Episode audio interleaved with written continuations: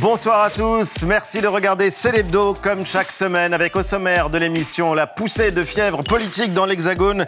Face à face entre les oppositions et le gouvernement depuis mercredi et le recours au 49-3 par Elisabeth Borne.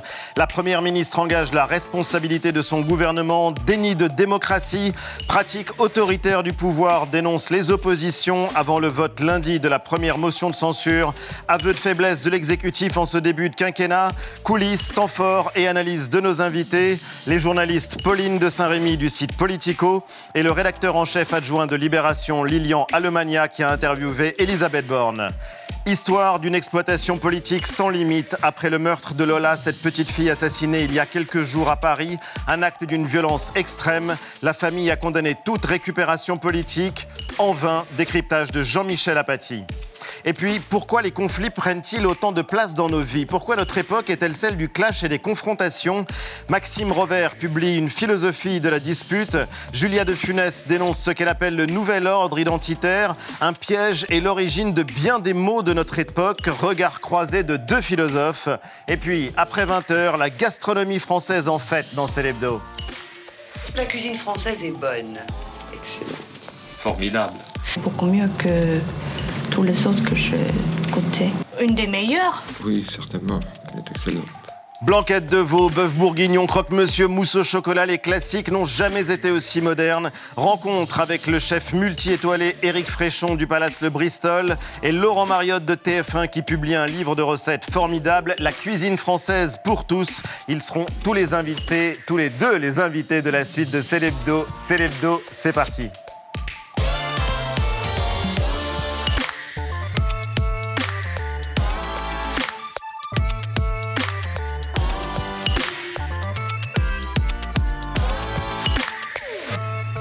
C'est l'hebdo avec la bande que je suis ravi de retrouver. Mélanie, Jean-Michel, Eva, Antoine. Tout va bien Salut Ali, Très tout bien. va bien. Vous avez fait le plein?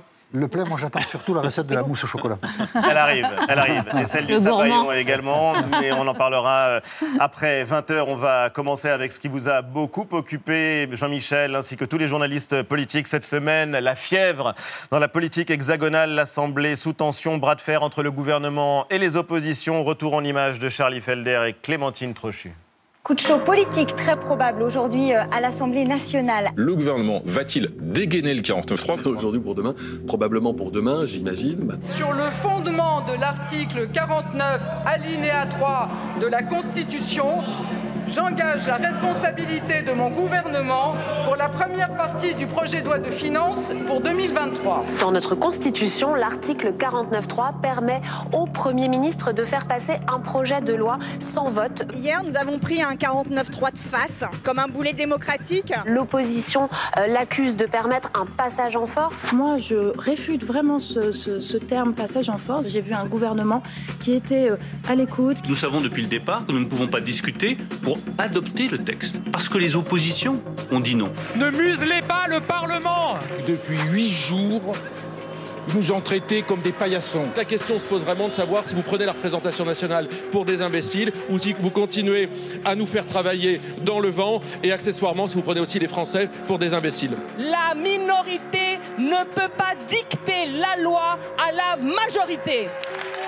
Nous allons aborder aujourd'hui l'examen du budget de la sécurité Ça va être au sociale. 49.3 Donc, aussi celui-là Nous verrons bien. Elisabeth Borne a donc eu recours une fois de plus au 49.3 pour faire adopter le budget de la sécurité sociale. Double 49.3 égale double motion de censure.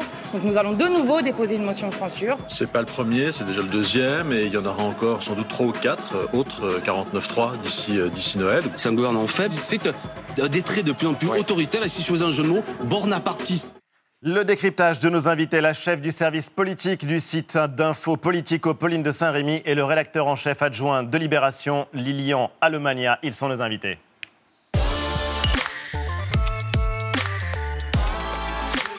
Vous n'avez pas chômé ces derniers jours, comme tous les journalistes politiques. Lilian, vous avez interviewé Elisabeth Borne cette semaine, on en parlera tout à l'heure. Comment qualifier cette séquence politique qu'on est en train de vivre? Alors on parle beaucoup de théâtre. C'est Ouais. vrai qu'il y, a- y y un petit peu de théâtre dans tout ce qui s'est passé. Là, vous avez diffusé un sujet sur euh, les rebondissements qu'il y a eu euh, dans la semaine, sur le moment exact où le gouvernement allait dégainer, comme on dit, euh, le 49-3. Tout ça a été effectivement un petit peu écrit d'avance. On l'a tous. La pièce tous était écrite d'avance? En partie, mais j'allais dire justement, on aurait tort de penser pour autant qu'il n'y a pas d'enjeu, que ce soit pour le gouvernement ou pour les oppositions. D'abord, il y avait, comme je viens de le dire, la question du moment exact où ils allaient euh, décider donc euh, d'engager la responsabilité du, du- du gouvernement Oui. et mettre fin au débat. Il y a eu deux séquences, hein, ça n'a pas été précisé, mais il y a eu d'abord le, le budget, puis le budget de la sécurité sociale. La première fois, ils ont utilisé la stratégie qui consiste à laisser les débats se dérouler. Pendant six jours. Pendant six jours, ils ont un petit peu hésité. hein. Au fur et à mesure de la semaine, ça s'est euh, affiné. Il y avait différentes euh, stratégies pour lesquelles plaidaient les uns et les autres. Ça leur permet évidemment après de dire, euh, comme les oppositions ne jouent pas le jeu. De toute façon, depuis le début, elles ont dit qu'elles n'allaient pas le voter et de justifier le recours au 49.3 qui était inévitable. C'est un budget. Ils ne pouvaient pas se permettre de perdre ce vote. C'était impossible. Ensuite, sur la, la sécurité sociale, pardon, je termine, mais ils ont été beaucoup plus vite. Ils, ils n'ont laissé qu'une journée à peine de débat après hésitation. Oui, parce qu'il y a la forme, bon, il y a le fond, et on va en parler tout à l'heure avec Antoine. Même question, comment qualifier cette euh, séquence? Est-ce que c'est du théâtre pour vous? Euh, c'est du théâtre intense, mais les- le problème c'est que les acteurs, que ce soit le gouvernement ou que ce soit les oppositions, ne jouent pas le jeu de la démocratie. C'est-à-dire que Ah le non 49.3, le 49.3 est, est, euh, est inscrit dans la Constitution, il peut être utilisé, il a souvent été utilisé contre euh, les oppositions parce qu'elles bloquaient les débats.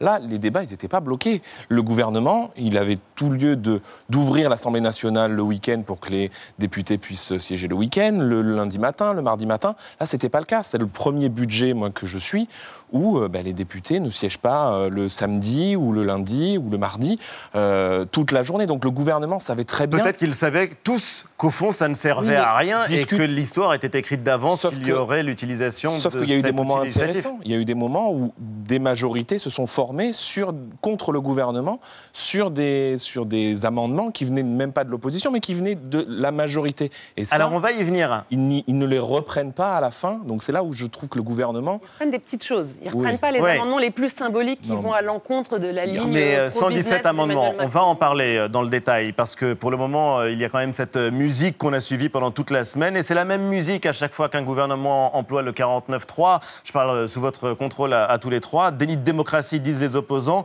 Par exemple, l'un des principaux opposants, Jean-Luc Mélenchon, qui tweetait La Macronie est un régime de violence autoritaire. Encore un 49-3. Le monde éberlué voit la France couler hors de la démocratie. Il faut les arrêter. Alors je vous vois sourire, mais on vous doit quand même deux livres sur euh, Jean-Luc Oui. Mélenchon, euh. Lilian. euh, violence autoritaire hors de la démocratie, ce sont ces mots. Qu'est-ce que vous en pensez? Oui, bah, c'est, il fait du, Jean-Luc Mélenchon fait du Mélenchon. Il, il exagère euh, ses mots. Il, il utilise un moment pour essayer euh, de, de démontrer que ce pouvoir est autoritaire euh, dans une séquence qui était aussi sociale. On- il y a ce tweet, mais il avait commencé la semaine, ou plutôt le dimanche, avec la marche à Paris, où il expliquait qu'on allait être dans un moment de grande conjonction, qu'il allait avoir la grève générale, euh, le 49-3. Voilà, c'est pour démontrer, il y avait un enjeu pour euh, la gauche là, c'est de démontrer que c'était eux l'opposition à la Macronie. Pour quelqu'un qui a soutenu Hugo Chavez, évidemment, dénoncer les régimes autoritaires en France, c'est un peu une forme de paradoxe, non? Alors revenons en France, c'était la une de Libé. Pourquoi avis ou aveu de faiblesse? C'était euh, la une de votre journal euh, jeudi. Mais justement, Aveu de faiblesse du gouvernement Oui, parce que s'il avait été aussi en situation plutôt de, de force, il aurait pu utiliser le 49.3 comme il l'a fait là sur le budget à la fin, ou laisser les débats après sur la- le PLFSS, le budget de la sécurité sociale, euh, à la fin et non pas au, début. Et nous, on pense que c'est un avis de faiblesse ou un aveu de faiblesse parce que ce gouvernement, euh, comme je le disais, ne, reprend pas n'accepte pas à un moment donné d'être minoritaire et que la majorité des députés euh, qui sont là ont a- fait voter telle ou telle mesure et donc reprendre. on peut faire un 49-3, mais décider que ben, on reprend quand même ce qui a été voté par l'Assemblée nationale, qui est la représentation du peuple. Après tout, euh, c'est vrai que c'est un moment important que nous vivons. Il donne peut-être euh, le là du quinquennat, la couleur du quinquennat qui commence. Mais quand et comment est-ce que cette décision a été prise d'utiliser le 49.3 Puisque vous parliez tout à l'heure d'une pièce et donc de la dramatisation, des stratégies.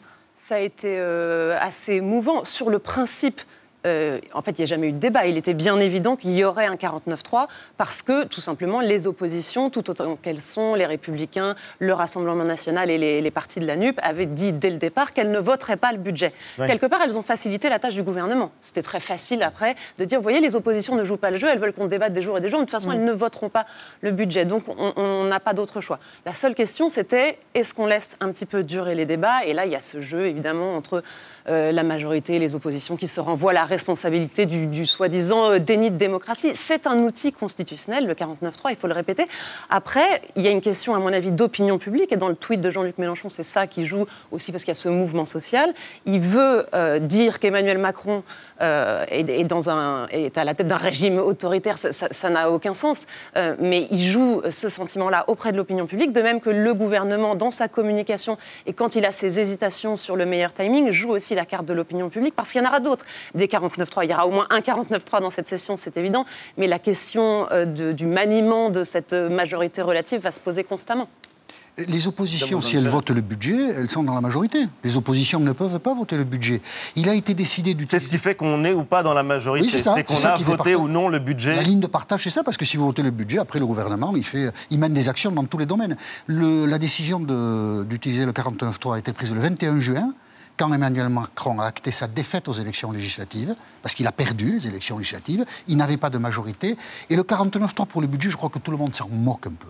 Ça va être beaucoup plus dur pour la réforme des retraites. Là, le gouvernement aura un choix très difficile. S'il y a une opposition dans le pays à la réforme des retraites, et s'il la fait passer au 49-3, là, ça peut être une autre chanson que le budget. Je crois que tout le monde regarde ça avec beaucoup de distance. Ça Alors, il y a déjà, du coup, maintenant. Malgré tout, il y a plusieurs motions de censure déjà déposées, Mélanie. Bah, conséquence directe, du coup, euh, de ces 49-3, les motions de censure, trois en tout déjà déposées, deux par la France Insoumise, les Lucky Luke du dépôt de motion, comme le dit Alexis Corbière. Oui, non pas de Jules, mais d'Alexis Corbière. D'Alexis Corbière, et une motion de censure déposée par les députés RN avec un risque à la clé, en tout cas sur le papier, si ça passait, ce serait la démission d'Elisabeth Borne et la dissolution de l'Assemblée nationale. Sauf que pour ça, il faudrait réunir euh, la majorité des députés, soit 289 euh, voix qui voteraient pour l'une de ces euh, motions. Et il y a évidemment très peu de chances que ça arrive, puisqu'il faudrait le vote de toutes les oppositions. On voit là l'animation, en effet.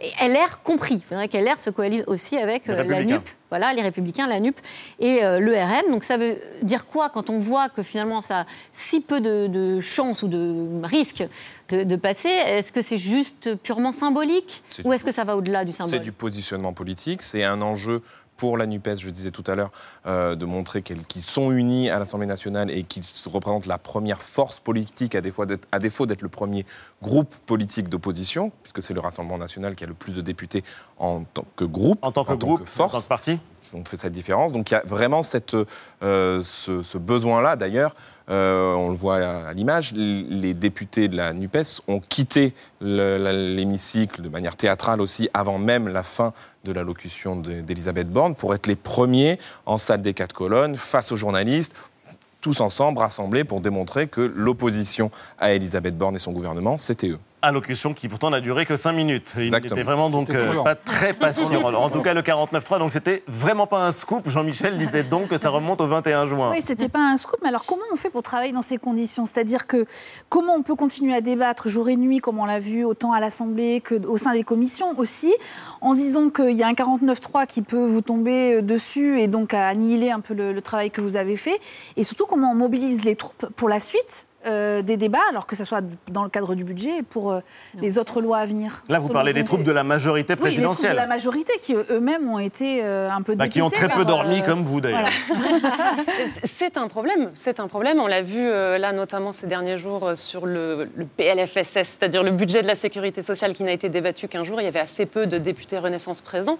Et c'est la raison pour laquelle le 49.3 a été déposé le jour même, alors que Elisabeth Borne, je, je crois que tu me disais qu'elle vous en avait parlé, était un un peu plus hésitante. Elle, éventuellement, elle aurait bien aimé attendre encore un jour de plus pour qu'il y ait au moins un petit peu plus de débat, voyant que les députés Renaissance étaient, euh, étaient très peu mobilisés eux-mêmes, parce qu'ils sont découragés aussi, euh, parce qu'ils ont l'impression de travailler un petit peu pour rien. Après, on, est un tout petit peu... car Il s'est quand même passé des choses, euh, là, que ce soit sur le budget, notamment sur le budget. Il y a eu 117 amendements qui ont été retenus. C'est assez peu, évidemment, sur les 3000 qui avaient été déposés.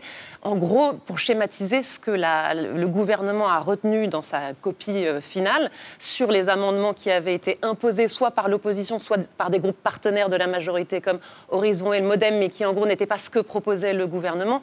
Ce sont des, des mesures de pouvoir d'achat qui touchent par exemple Oui. au ticket restaurant, la garde d'enfants, des petites choses qui ne sont pas contraires à la ligne politique d'Emmanuel Macron, très pro-business. Alors justement, il y a la forme et il y a le fond, Antoine. C'est quand même l'essentiel et on en parle assez peu. Oui, donc le budget, euh, on va commencer par le budget de l'État, des dépenses en baisse par rapport à cette année, moins 2,6%. Elles devraient être de 480 milliards d'euros environ. Elles doivent permettre de financer plusieurs dispositifs défendus par le gouvernement, le bouclier tarifaire pour l'énergie, l'aide à la rénovation thermique des logements, l'aide à l'embauche des alternants, par exemple, mais aussi, et vous venez d'y faire allusion, Pauline de Sarami, des mesures proposées par les oppositions et finalement retenues par l'exécutif. Ce Ça, c'est budget- le budget de la nation. 480 milliards d'euros de dépenses. Exactement. Vous voyez qu'il y a une différence entre les dépenses et les recettes, un budget qui doit permettre au déficit C'est public. la 47e année consécutive qu'il y a une différence entre les Alors, c'est ce que j'allais dire. Il doit- le déficit public doit rester stable à 5% du PIB, un budget donc déficitaire. Autrement dit, l'État continuera à dépenser plus qu'il ne gagne, qu'il ne reçoit. Autre budget adopté cette semaine par le 49.3, on en a parlé, celui de la sécurité sociale, et là encore un budget déficitaire. 6,8 milliards d'euros, cela dit, c'est près de 11 milliards de moins que cette année. Quelles sont donc les mesures qui euh, expliquent euh, cette, euh, cette différence, cette baisse? L'augmentation des taxes sur le prix du tabac, objectif un paquet à 11 euros en 2024, des économies sur le remboursement des médicaments, sur les, les laboratoires d'analyse médicale. En revanche, pas d'économie sur euh, les hôpitaux publics. Euh, Lilian Alemania, qui sont les gagnants et qui sont les perdants de, de ces budgets?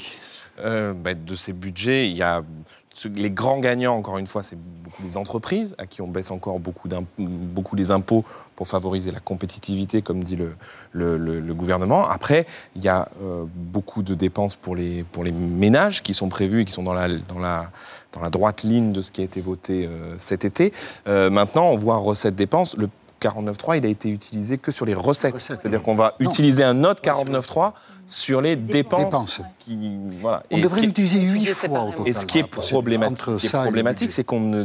alors, on a un peu discuté de certaines recettes, mais on n'est pas allé jusqu'aux dépenses, euh, notamment les recettes, plutôt, parce que c'est des dépenses fiscales, c'est compliqué, mais des, recettes euh, euh, concernant les entreprises. Le gouvernement avait peur de se retrouver en- justement en minorité sur une des baisses d'impôts prévues pour les entreprises, et on n'a pas parlé euh, des déserts médicaux, euh, euh, des sujets euh, des hôpitaux, euh, à cause du 49.3 qui est arrivé très rapidement sur la sécurité sociale. Et donc si on ne, dé- on ne discute pas non plus des, de nos- de- des dépenses de l'État, on a un vrai problème démocratique. Parce que c'est ça cette année. Mais ça, ce c'est le cœur du cœur de la politique. C'est le budget. Ah oui, c'est dit budget, les oui. choix que font des gouvernements. Mais. Et on ce qui n'en est discute frappant, pas. c'est qu'il y a quelques jours, il y a quelques jours à peine, et vous le savez mieux que personne, beaucoup espéraient, redoutaient la généralisation de la grève. Il y avait des conflits sociaux, et finalement, ça n'a pas eu lieu malgré tous les signaux d'alerte, malgré le désir, l'enthousiasme ou la crainte euh, des uns ou des autres. Euh, Comment l'expliquer? C'est compliqué d'expliquer qu'une révolte n'ait pas lieu, mais comment est-ce que vous l'expliqueriez? Alors, euh, je dirais que d'abord, le, le- le risque n'est pas complètement. En tout cas, euh, du côté du gouvernement, ils sont sans doute euh, un petit peu soulagés de- de- du niveau de mobilisation qui n'était pas celui que les syndicats attendaient ni que la gauche attendait. Euh, pour autant, je ne suis pas sûre qu'ils soient totalement euh, rassurés. C'est-à-dire qu'il il va se passer encore beaucoup de choses d'ici Noël. Euh, rien que du côté des, des raffineurs, le mouvement n'est pas encore tout à fait éteint, même si, grosso modo, les vacances des Français Ça devraient se mieux, passer ouais. à peu près comme il faut. Il y a une disparition, une disparité géographique euh, importante. Euh, pour autant, j'étais déconcentrée parce que j'ai mon micro qui tombait. Mais on vous entend parfaitement. Euh, J'allais dire, pour autant, le gouvernement n'est pas complètement euh, rasséréné.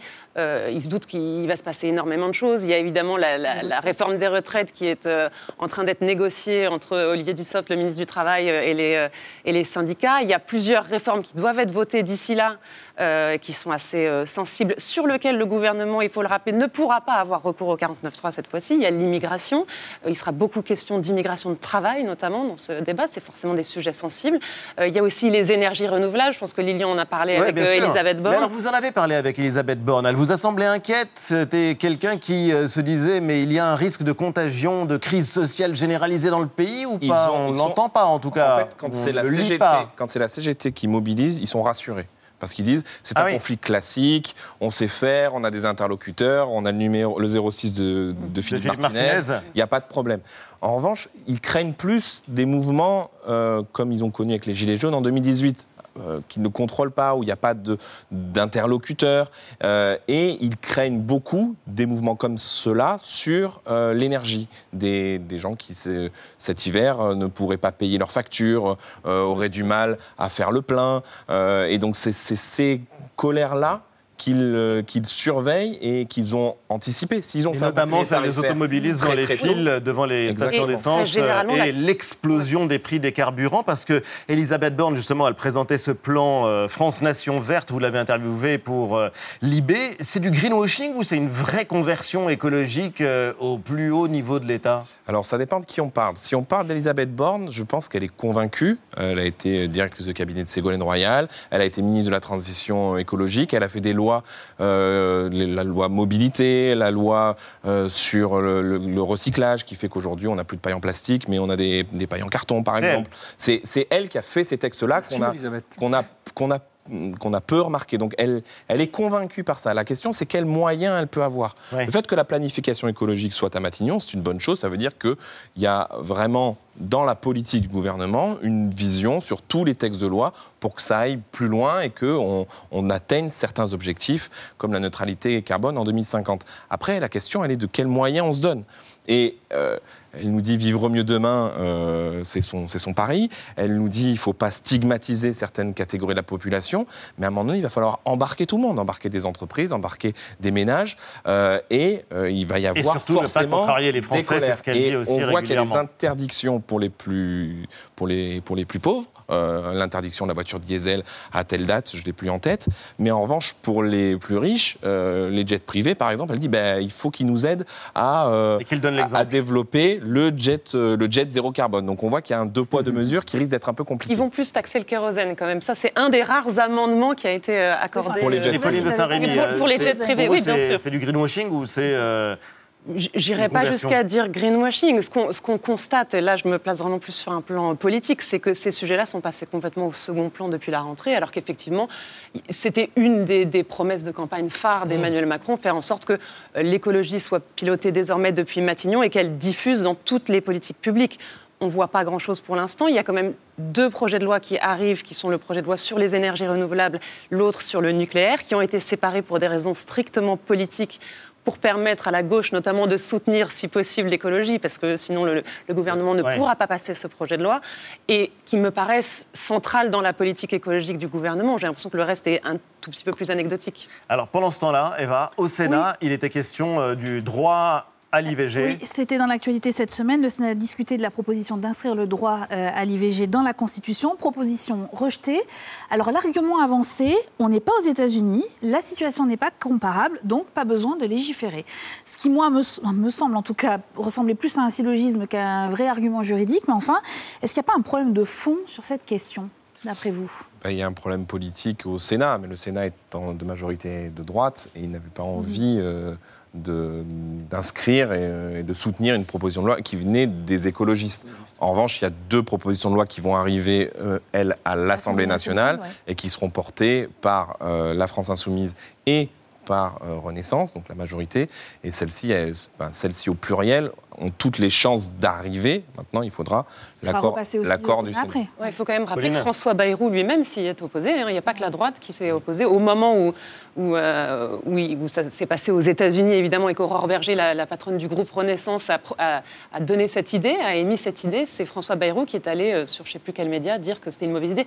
Grosso modo, l'argument, c'était que c'est- un gadget, c'est qu'il n'y a, pas de- il y a pas de risque euh, en France. Comme vous venez de le dire, c'est le même argument que, que Et donc, la droite. le président de la République, au fond, il a une majorité ou pas On entendait Clémentine Atin euh, ce matin sur l'antenne de France Inter dire qu'il n'avait pas de majorité, même relative. Une majorité pourquoi Pour ce Ah, projet de loi ou en général Il faut regarder en général. En général, il n'a pas de Il faut majorité. regarder au cas par cas.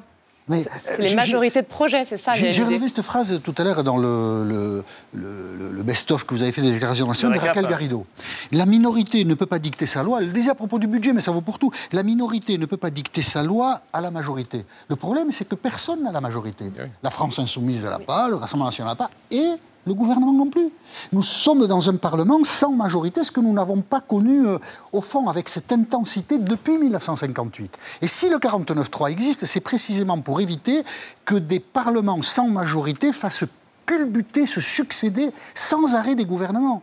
Donc c'est une régression, le Parlement actuel. Le gouvernement est paralysé, ça ne durera pas longtemps de nouvelles élections législatives seront nécessaires assez vite, parce que le gouvernement sera empêché surtout. Et moi, je crois même que de nouvelles élections législatives ne régleront rien et qu'on gagnerait beaucoup de temps à refaire assez vite une élection présidentielle. Ah Sans Emmanuel Macron, parce qu'il ne pourra pas se représenter, il a son deuxième mandat, il s'en va, il a échoué. Il a échoué aux législatives et on remet tout ça, on remet la cinquième à l'endroit. Ah, on a besoin de ça. Il, a il, a eu une majorité, il a fait passer deux textes avec l'appui de la droite. Ah donc c'est le principe des majorités de projets. C'est oui. chaque texte, si c'est l'écologie, on va aller chercher plutôt la gauche. De la culture française, c'est incertain. En tout cas, on en parlera euh, tout à l'heure euh, dans l'émission justement. Pas durer comme ça. Euh, vous restez avec nous. Étonnant, non? Silence Silence pour la France Ukrainke, Ukrainci. Si vous avez aimé, vous pouvez mettre des petits pouces bleus. Ça nous donne le moral.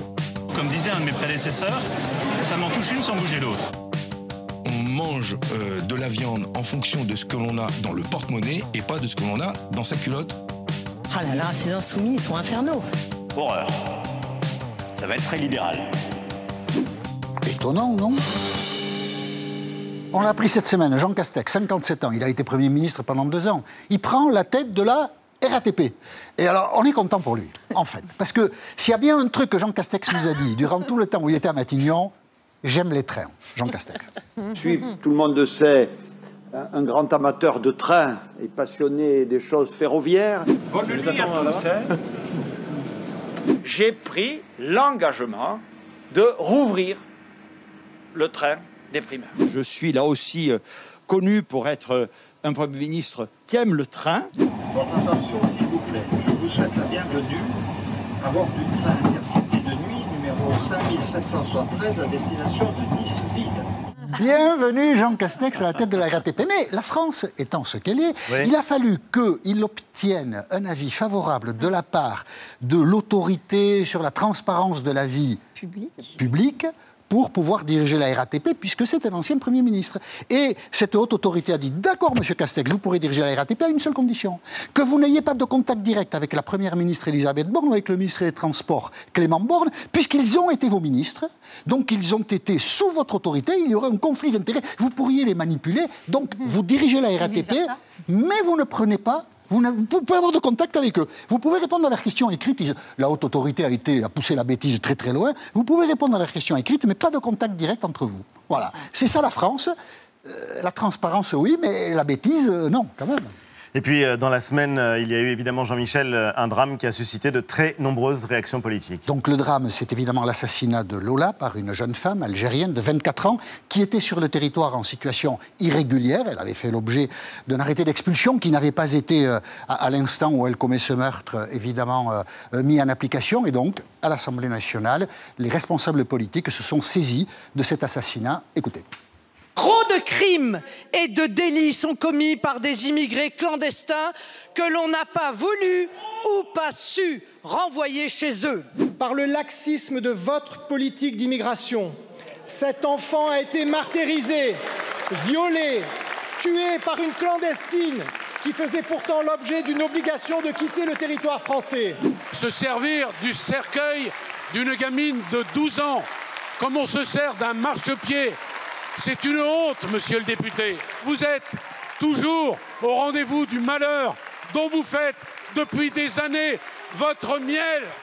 Éric Zemmour s'est servi du cercueil comme un marchepied. Ses amis ont organisé une manifestation jeudi soir à Paris et le propos ou le raisonnement d'Éric Zemmour est effrayant. La meurtrière présumée est algérienne et le problème pour Éric Zemmour, ce n'est pas qu'elle soit meurtrière, c'est qu'elle est algérienne. Écoutez Éric Zemmour.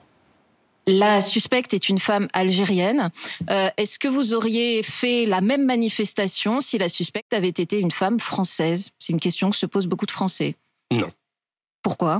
Parce que tout simplement, cette femme algérienne est une étrangère, qu'elle ne devait pas être en France, et qu'un crime commis contre un enfant française n'est pas de la même eau qu'un crime commis par les Français. Il y a des crimes français et des crimes étrangers. Évidemment, chacun se débrouille avec euh, la psychologie euh, d'Éric Zemmour. Le Rassemblement national, de son côté, qui avait envisagé de manifester avec lui, a finalement choisi plus prudemment de faire une minute de silence. On va voir euh, Marine Le Pen et Jordan Bardella devant l'Assemblée nationale. L'avantage des minutes de silence, c'est que ça vous évite de dire des bêtises. Et il faut aussi noter cette prise de parole de Cyril Hanouna, qui est un animateur important dans le débat public à la télévision, qui est écouté par beaucoup de gens qui a dit très explicitement et avec une forme d'agressivité que selon lui, dans cette affaire-là, il fallait faire un procès extrêmement rapide, sans instruction, ça n'est pas nécessaire, d'après lui, de la meurtrière de Lola, et qu'elle ne devait pas, parce qu'elle ne le mérite pas, parce que le crime est trop affreux, bénéficier d'un avocat, ce qui est évidemment euh, une négation absolue de l'état de droit. Et hier, dans l'émission C'est à vous, le ministre de la Justice, Éric Dupont-Moretti, a répondu à la proposition de Cyril Hanouna. L'état de droit, il nous protège. Il vous protège, il me protège, il nous protège tous. Il protège M. Hanouna aussi. Et le balayer comme ça pour, euh, au fond, flatter les bas instincts, faire de l'audience, de, de, l'audimat, moi, c'est quelque chose qu'à titre personnel, je ne peux pas accepter. Voilà. On est du côté d'Éric Dupont-Moretti et pas du côté de Cyril Hanouna. Que vous inspire euh, cette euh, polémique et l'histoire de cette longue récupération politique? Pense qu'au plan politique, ce que je retiens, c'est que Éric Zemmour, à mon avis, va la regretter, cette séquence. Mm. Euh, il y a le sentiment, euh, j'ai l'impression, il va le payer. Pourquoi? Euh, je pense qu'ils ont compris qu'ils étaient allés trop loin. Il y a un journal, c'est l'Express, je crois, qui a, titré, qui a fait un article sur, euh, sur son parti Reconquête en, disant, en titrant la, tentation groupusculaire. Et c'est un peu ça qui est en train de se passer. Et le contraste avec le Rassemblement national cette semaine était assez frappant, même si ils ont beaucoup hésité. et qu'au début de la semaine, Jordan Bardella, notamment, en a fait des caisses, notamment en faisant un lien avec Karim Benzema, qui venait de, recevoir le ballon d'or dans un tweet. Enfin bref, il y a eu des choses de très mauvais goût, mais pour autant, ils se sont euh, bien rattrapés aux branches, entre guillemets, euh, en se contentant de cette minute de silence, dont on pourrait parler aussi, mais c'était absolument incomparable avec ce rassemblement où il y a eu des, violences. Euh, je pense qu'il le regrettera. Il s'est désinstitutionnalisé, entre guillemets. Lilan de manière Déjà, je trouve les propos dégueulasses.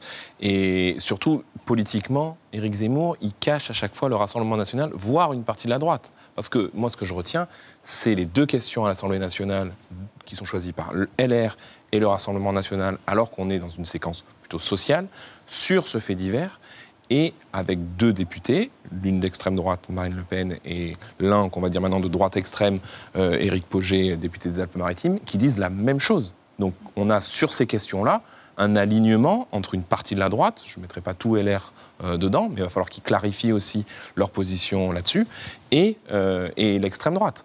Euh, le choix à ce moment-là, alors qu'on était dans une, semaine sociale, où il y avait des rassemblements sociaux, voilà, mm. il est d'aller sur l'identitaire. Vous restez avec nous tout de suite, une semaine dans le monde.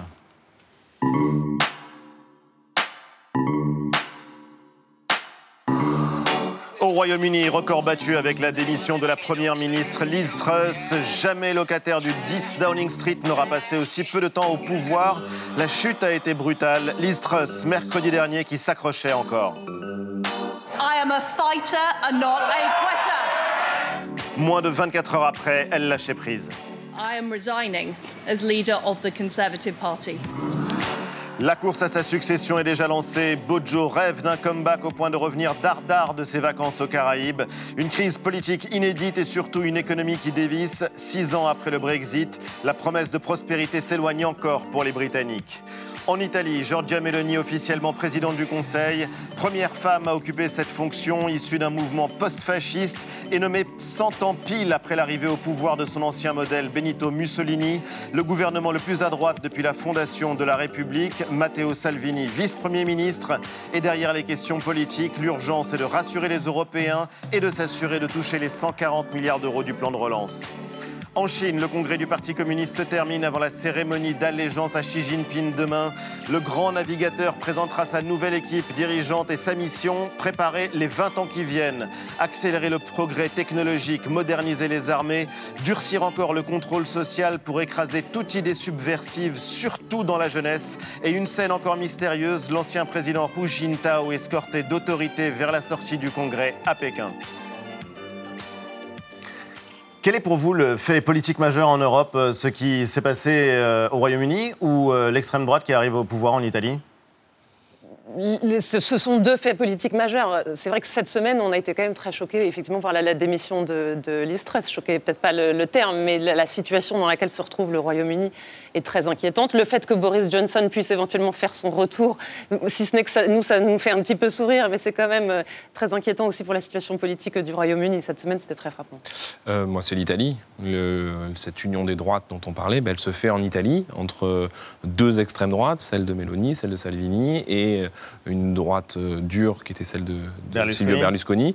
Euh, et pour moi qui suis dans un journal de gauche, euh, c'est une leçon aussi à retenir. La gauche était divisée dans ce pays. Elle, et il y a une nécessité à En regardant l'Italie, vous dites euh, je pense Ah, à la oui. France. Oui, oui, très, très concrètement. Et je pense que les gens de gauche regardent aussi l'Italie. Jean-Luc Mélenchon en parlait tout à l'heure. Ses choix, ça a été aussi de, de quitter le Parti socialiste parce qu'il avait vu qu'en en Italie, le- cette, cette union vers le centre a mené euh, aussi euh, l'extrême droite au pouvoir. L'Italie, c'est un événement considérable, mais l'Europe oblige même des partis comme ça, extrémistes, à revenir au centre et à faire des politiques économiques, des politiques sociales, des politiques sociétales qui correspondent aux valeurs européennes. C'est un tube digestif, l'Europe, qui va euh, digérer complètement Madame Mélanie. D'ailleurs, elle est pro-ukrainienne. Ça, c'est Elle est assez, pro-ukrainienne. c'est assez spectaculaire. Mais attention, parce Il faut préserver ça. Si, si Mélanie est là, si ensuite c'est l'Espagne, si c'est aussi d'autres pays qui ont la majorité en Europe, ils changeront cette Europe. Si c'est ça qui est, de l'Europe, c'est- ça qui est, de faire des politiques qui correspondent aux valeurs européennes. Histoire à suivre. En tout cas, c'était euh, passionnant de vous avoir avec nous. Merci Pauline de Saint-Rémy. Politico Playbook Paris, c'est votre newsletter à laquelle on peut s'abonner. Euh, Lilian Allemania, l'actualité politique est à suivre dans Libération. Merci à tous les deux. Débat, polémique, clash, colère.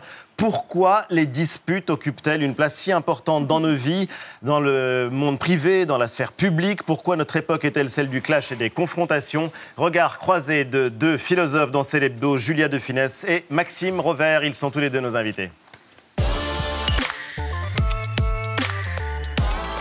Bonsoir. Bonsoir. Et bienvenue, merci de nous avoir rejoints. Maxime Rovert, vous publiez une philosophie de la dispute, se vouloir de- du bien et se faire du mal. C'est chez Flammarion, vous allez euh, nous expliquer ça. Julia de Finesse, euh, vous publiez Le siècle des égarés aux éditions de l'Observatoire. C'est à la fois une contribution au débat de l'époque et c'est aussi un livre de combat et on va euh, justement en parler. C'est deux manières de penser la place qu'occupent les disputes dans notre époque et aussi dans nos vies, dans nos vies et même dans leurs dimensions les plus euh, quotidiennes. Est-ce que vous diriez qu'il y a quelque chose dans, dans l'air du temps qui nous pousse euh, à nous emporter aussi facilement les uns contre les autres? Ah bah clairement, je pense qu'à partir du moment où on communique plus, on s'envoie des textos, on s'envoie des emails, on a de nouveaux moyens de communication, plus il y a d'interactions, plus la probabilité des malentendus augmente. Donc Ouais. il va y avoir de plus en plus de disputes, puisque de toute façon, il y a de plus en plus d'échanges. Et puis par ailleurs, on est de plus en plus sensible à la frustration. C'est-à-dire que quand ça répond pas comme on voudrait, tout de suite ça devient un drame. Ce drame, il est mis en commun, c'est-à-dire que ça, justement, ça, ça se met à circuler de manière malheureuse, et c'est là qu'on entre dans la dispute. Et donc, euh, on n'a pas fini de s'engueuler, de s'embrouiller, euh, Julia de Funès. Oui. Il y a Bah, quelque moi, chose dans l'air du temps J'y mets une origine assez identitaire. C'est pour ça que Oui, j'ai fait ce livre sur l'identité, voilà, qui me semble être à l'origine de bien des mots. J'en fais pas une valeur en soi, j'en fais pas un idéal normatif, parce qu'elle est à l'origine des mots internationaux, nationaux, familiaux. Euh, euh, mon Dieu, que les familles sont des foyers euh, identitaires, enchevêtrés et compliqués. Même vis-à-vis de soi-même, on peut passer sa vie complètement à côté de soi-même et donc être en conflit avec soi-même Ouais. parce qu'on a un problème identitaire. Donc pour moi, c'est vraiment la source, euh, une des, une des c'est plurifactorial, mais c'est une des raisons pour lesquelles effectivement le, le climat se durcit. Et vous allez nous expliquer pourquoi, d'après vous, on est entré dans ce siècle des égarés, euh, dans un nouvel ordre identitaire. Pourquoi est-ce que c'est un piège, euh, l'identité? Mais euh, après tout, cette culture du conflit, c'est quelque chose de nouveau ou il n'y a rien de nouveau sous le soleil? Euh, D'une certaine manière, euh, les violences, par exemple, domestiques, reculent. Et ça, elles reculent encore trop lentement.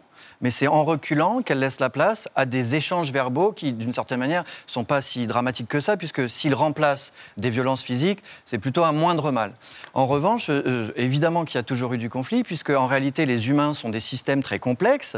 Euh, voilà, il y, a- il y a des dimensions physiologiques, il y a des dimensions sociologiques, il y a des dimensions linguistiques, bref, ça part dans tous les sens. Et du coup, ces systèmes sont très complexes, très imparfaits, en partie incohérents, et ce sont ces incohérences qui se révèlent quand on se met à se disputer. Pourquoi les, disputes, euh, souvent les plus euh, violentes, sont celles qui concernent finalement souvent nos proches ou euh, la famille? On a l'impression qu'en gros, plus on est intime et plus c'est cataclysmique ou en tout cas douloureux. Il y a une raison? C'est vrai, ce sont nos proches qui nous blessent. Ouais. Mais en fait, c'est une fonction de l'amour, c'est-à-dire qu'on associe l'amour à quelque chose de très positif. On a l'impression, d'une part, que euh, bah, l'amour, c'est fait pour partager des moments de bonheur et de joie, ce qui est vrai. Mais on s'associe quand même.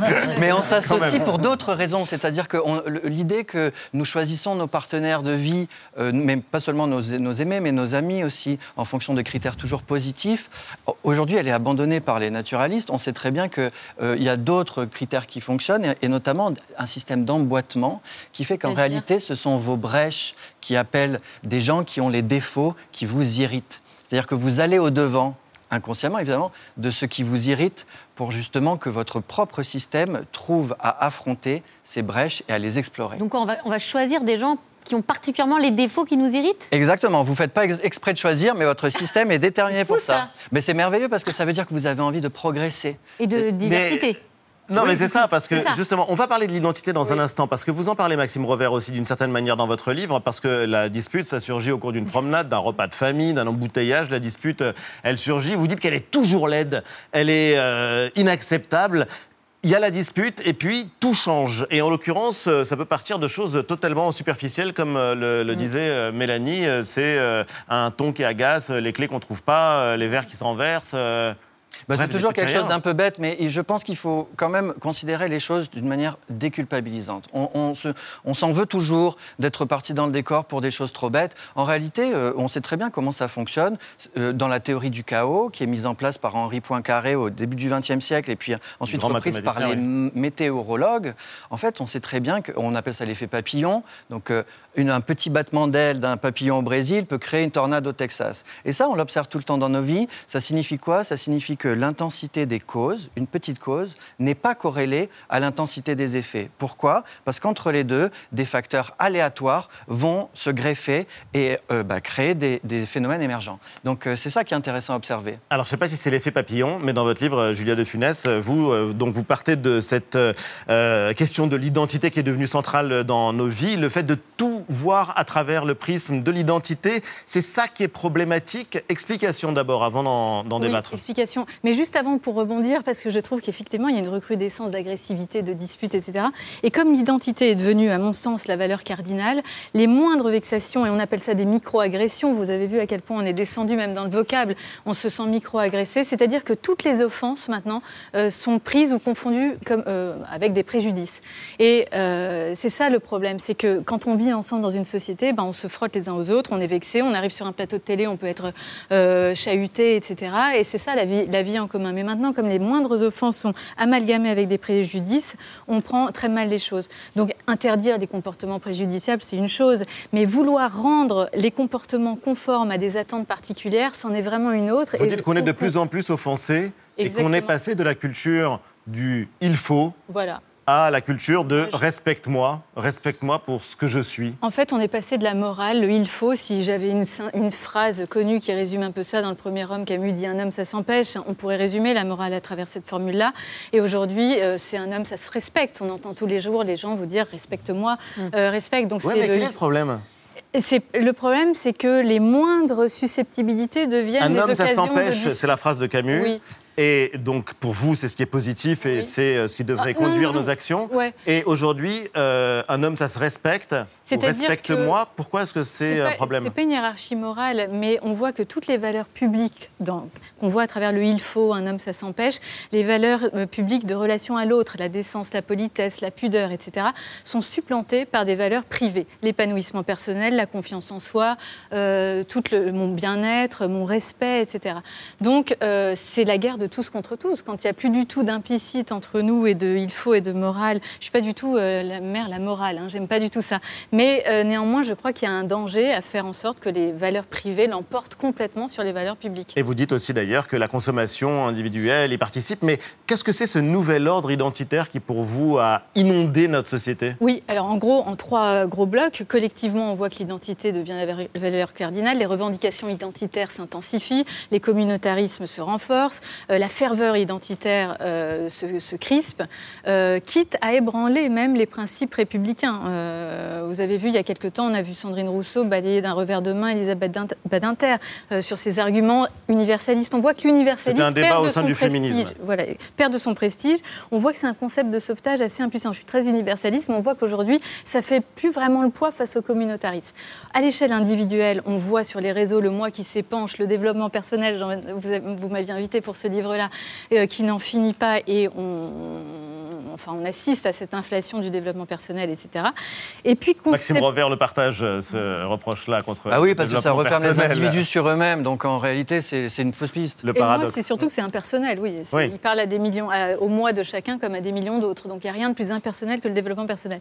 Mais, et puis conceptuellement, l'identité, c'est un concept très mal bâti euh, qui veut dire tout et son contraire. Ça veut dire à la fois le même. Une identité, c'est A égale A, on recherche le même. Et en même temps, c'est rechercher la singularité, l'identité, la spécificité de quelqu'un. Donc c'est très contradictoire en soi. Toute lutte identitaire réunit ces deux forces contradictoires et donc ça pose problème. Donc c'est pour ça que je dis que c'est devenu la valeur cardinale. C'est parce que collectivement, on le voit très clairement dans notre actualité tous les jours, individuellement aussi au niveau euh, des réseaux, etc. Et conceptuellement, euh, on ne sait pas euh, quoi en faire. Si je vous demande quelle est l'identité de la France autour de la table, j'aurai autant de réponses que de personnes euh, autour de la table. Il n'y a jamais eu de Non. réponse à ça. Alors, il n'y a Ben voilà, jamais eu de réponse. Inassignable, exactement. Il n'y a jamais eu de réponse. C'est pour Alors, ça que je trouve que c'est un concept très hasardeux, très incertain. Vous citez Montaigne euh, en disant que la plus grande chose du monde, c'est euh, savoir euh, être euh, soi. Et vous avez des À mots soi, qui sont euh, à soi, de savoir être à soi. Euh, et vous avez des mots qui sont très durs contre les mouvements néo-féministes euh, et contre le mouvement woke. Et c'est vrai que ça vous a interpellé en lisant le livre, Jean-Michel. Ah oui, oui, mais il y a beaucoup de choses qui m'ont interpellé. Je trouvais que votre livre, je, je vous le dis un peu cash, hein, je suis désolé, c'est un livre réac. Ah. C'est-à-dire un livre euh, qui nie, vous dites d'ailleurs, vous parlez de le problème date du XXe siècle. C'est-à-dire euh, un livre qui nie la recherche occidentale de euh, l'individualisme. Le monde était plus facile à comprendre là-dessus, on peut être peut-être d'accord, quand euh, la religion était euh, un ciment dans la société, quand le patriarcat était une autorité dans la famille et quand le patronat distribuait des salaires pour éviter aux gens de crever. Les années 50 et 60 en Occident ont fait voler tout cela à l'éclat les années 50 et 60, ce que nous, nous appelons mai 68, mais qui s'est produit euh, partout en Occident, c'est une contestation de la religion, du patriarcat et du patronat. Et au fond, quand on vous lit, on a le sentiment que vous le regrettez. Et c'est pour ça que votre livre m'a semblé assez réactionnaire, ce qui est dans le Défense. champ démocratique. Il y a une dispute qui court. Ce, Oui, voilà. ce qui est, ce qui est dans la démocratie, dans le champ de l'acceptable. On va laisser Juliette de Funès répondre et vous allez nous aider à sortir de la discussion. Vous êtes trop tard, on voit que vous jubilez. là. Oui, oui, oui. Parce que si vous avez lu attentivement mon livre, je ne suis pas anti-woke et je suis évidemment féministe. Je comprends très bien. Vraiment vraiment, parce que je comprends très bien les causes qui sont très légitimes dans les mouvements woke. Parce qu'entre ce que la justice prohibe, les discriminations qui sont prohibées par la justice, et les discriminations ou injustices réelles qui subsistent dans notre euh, pays et dans la réalité, j'en ai bien conscience. Donc je ne dis pas que le woke, c'est de l'exagération, etc. La théorie du genre, je suis tout à fait favorable à la théorie du genre. Donc il y a quand même un peu moins, euh, plus réac euh, que moi. Mais c'est vrai. non, mais voilà. Donc je comprends les causes, mais parfois les initiatives qui sont très légitimes sont euh, contrecarrées par la véhémence de leurs euh, disciples et, de, et des membres. Et sur le néo-féministe, le néo-féminisme, ce que je regrette en étant très féministe, c'est que on a l'impression que c'est plutôt une exigence, euh, c'est pas un- une exigence de justice, mais plutôt un désir de vengeance. C'est plutôt la haine des hommes que l'amour des femmes. C'est plus liberticide pour les hommes que libérateur pour les femmes, Vraiment. à travers les plus vindicatives. Donc c'est cette acrimonie-là qui me gêne dans le néo-féminisme, et je suis pas la seule, parce qu'on est des millions en France à être très féministes et à ne pas se reconnaître Ah non, il y a dans débat, bien sûr. Exactement. Donc c'est pas euh, la cause que je Mais critique, 68, c'est les moyens que je chose critique. Sur le comment? Mai 68, bonne chose ou mauvaise chose pour nos sociétés? Alors moi je trouve qu'il y a eu énormément de bonnes choses, évidemment, mais ça, maintenant. Ça transparaît pas vraiment dans votre Mais livre. si, c'est un plaidoyer pour la liberté. Toute ma- Mais alors, vous l'avez pas lu, c'est pas possible. C'est un plaidoyer pour la liberté. Je dis que seule la liberté permet à un être d'exister. Seule la liberté permet à un peuple, la démocratie, d'exister. Euh, donc, Il y a d'autres passages C'est très qui sont 68 art, mon livre. si plus vous ambigu. Ah, je crois pas. C'est un Ah, plaidoyer pas. euh, universaliste, Je dirais pas ça, cas, contre euh, la dimension euh, identitaire et la question de l'identité. voilà, Mais, mais c'est ce vrai que... que- vous pointez du doigt davantage les néo-féministes, par exemple, que génération identitaire ou Français de souche Ah non, ou euh, génération. d'autres. Mais non, euh, génération identitaire, ça tombe sous, le, sous la, ma critique radicale, puisqu'ils fondent leur, leur ne mouvement sur l'identité. Parce que. pff, Ah non, mais pas- vraiment, oui. je vous pose mais la question, c'est un sentiment Moi, je de suis pas du tout de droite réac. D'ailleurs, vous voyez, le Figaro m'invite pas pas pour le droite, livre, parce que je pense que. Et on est ravis de, vous recevoir d'ailleurs. Maxime Revers, euh, comment est-ce qu'on sort d'une dispute. Et est-ce que vous comprenez par exemple, ou est-ce que vous partagez l'idée que c'est le piège identitaire qui nous enferme finalement dans une euh, crispation, une hystérisation du débat public? Oui, c'est juste la question des, des Oui, vous êtes identités. d'accord. Oui, parce qu'en réalité, nous avons tous des images de nous-mêmes, des autres, mais de nos proches et aussi justement de, à, à grande échelle de la communauté dans laquelle on vit, de, même une image du monde. Euh, Bruno Latour a beaucoup interrogé justement la manière dont on se Le con- grand on philosophe conçoit. de l'environnement récemment disparu. Ouais, et en fait, on, on se conçoit comme sur une petite, petite planète bleue, mais peut-être que cette conception-là, elle est fabriquée, elle aussi, par des images qui, en fait, nous, nous amènent à avoir une image euh, fausse de, de la manière dont nous interagissons avec notre environnement. Alors, pour ce qui nous concerne, nous, on a tous une image de ce qui devrait se passer sur un plateau télé, de la manière dont euh, ah bah, les, les journalistes devraient lire nos livres, etc. Et donc, à chaque fois... On les lit, hein, vraiment. Ouais, j'espère qu'on bien, c'est pour ça qu'on est quand même on est là. Et d'ailleurs, j'aimerais, oui, qu'on le lise parce que je vous assure vraiment Oui, non, non, que je sais bien. on lit en lisant tous les mots. Euh, Non, non, J'espère bien. Mais donc, en fait, au moment où se produit quelque chose comme une anomalie, c'est-à-dire, par exemple, là, Julia, elle est surprise de euh, ce que va dire Jean-Michel. Non, non, j'étais pas sûre. Du, du coup, euh, en fait, Non, ce mais qui je va se que c'est un passer, livre qui fait débat et c'est normal qu'il fasse débat. les choses vont s'accélérer. C'est-à-dire qu'à mesure qu'une émotion intervient, l'échange verbal va changer de rythme et va accélérer. C'est ce qu'au théâtre on appelle une stichométie. Ça veut dire qu'en réalité, On malgré répond du tac au tac. on répond du tac au tac et malgré la bonne volonté euh, des deux agents, d'accord, de- des deux personnes qui parlent, en réalité, euh, quelque chose qui a un rapport de pouvoir à l'intérieur de l'échange verbal va prendre le dessus. Et donc, ils vont entrer en conflit. Moi, je les trouve de bonne volonté l'un et l'autre. En Oui, voilà. Julia de Il n'y a pas de dispute entre nous Non, non, puisque, non, parce que puisque je favorise ses ventes. Oui, Donc, euh, exactement, je et vous remercie. Donc continuez, continuez. Mais euh, non, mais ce qui est très difficile, et c'est pour ça on est vite caricaturé dans un camp ou dans l'autre, c'est ça le problème, c'est qu'on peut défendre la cause, les causes woke, etc. Ce que vraiment je fais. Mais euh, c'est très, c'est pas pour autant qu'on va tomber à pieds joints dans l'idéologie intransigeante. Et je trouve que c'est très difficile, et c'est ce que j'ai essayé de faire, de faire la part des choses entre une défense juste et loyale des causes qui sont légitimes et l'idéologie intransigeante dans laquelle beaucoup quand même de ces mouvements euh, tombent radicalement. Et on aurait euh, beaucoup à dire d'ailleurs, et j'invite à lire euh, ce siècle des égarés pour euh, avoir les idées claires. Il y a des choses qui font débat. Cette phrase, par exemple, chercher à prouver que la femme, le racisé, l'homosexuel est égal à l'homme blanc hétérosexuel n'a plus aucune pertinence en France en 2022. Oui. Il faut lire l'ensemble du raisonnement Oui, pour le parce que là, vous comprendre. mais parce que. Ouais. du point de vue de l'égalité des chances, nous ne sommes certes pas égaux, mais du point de vue de l'égalité de droit, le combat est gagné grâce aux combattants des siècles passés. Ce que je veux dire, c'est que bien sûr qu'aujourd'hui, une personne de couleur ou un blanc a les mêmes droits en France en 2022, mais il n'a pas la même vie. Un homosexuel n'a pas la même vie qu'un hétérosexuel, quand bien même les droits sont évidemment équivalents. Donc c'est cette discordance entre euh, le droit et les faits qui me semble être très légitime dans les mouvements. Vous êtes Et ben, vous voyez, j'arrive à vous faire dire le contraire. vous ben avez- voilà, vous êtes Je réconciliés suis en pas tout cas. woke idéologique, mais je Non. comprends très bien les causes qui sont parfois défendues. Et euh, nous sommes nombreux peut-être à être euh, égarés. Merci à tous les deux en tout cas. Julia de Funès, Le siècle des égarés. C'est euh, à lire aux éditions de l'Observatoire. Maxime Revers, Philosophie de la dispute, se vouloir du bien et se faire du mal. C'est publié chez Flammarion. Et Célébdo va continuer juste après la pub avec vous les amis.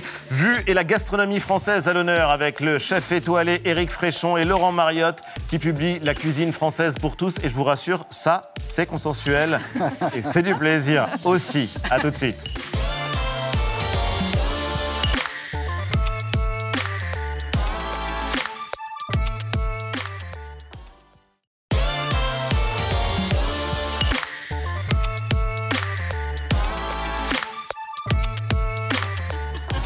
Célèbre la suite, toujours en direct avec euh, les amis et la gastronomie française en fête ce soir dans Célébdo avec deux invités.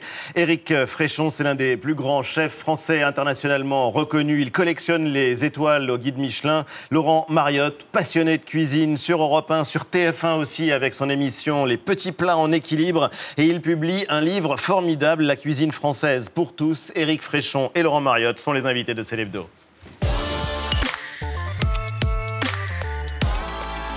Bonsoir messieurs et bienvenue. Vous nous avez mis euh, l'eau à la bouche, Eric Fréchon.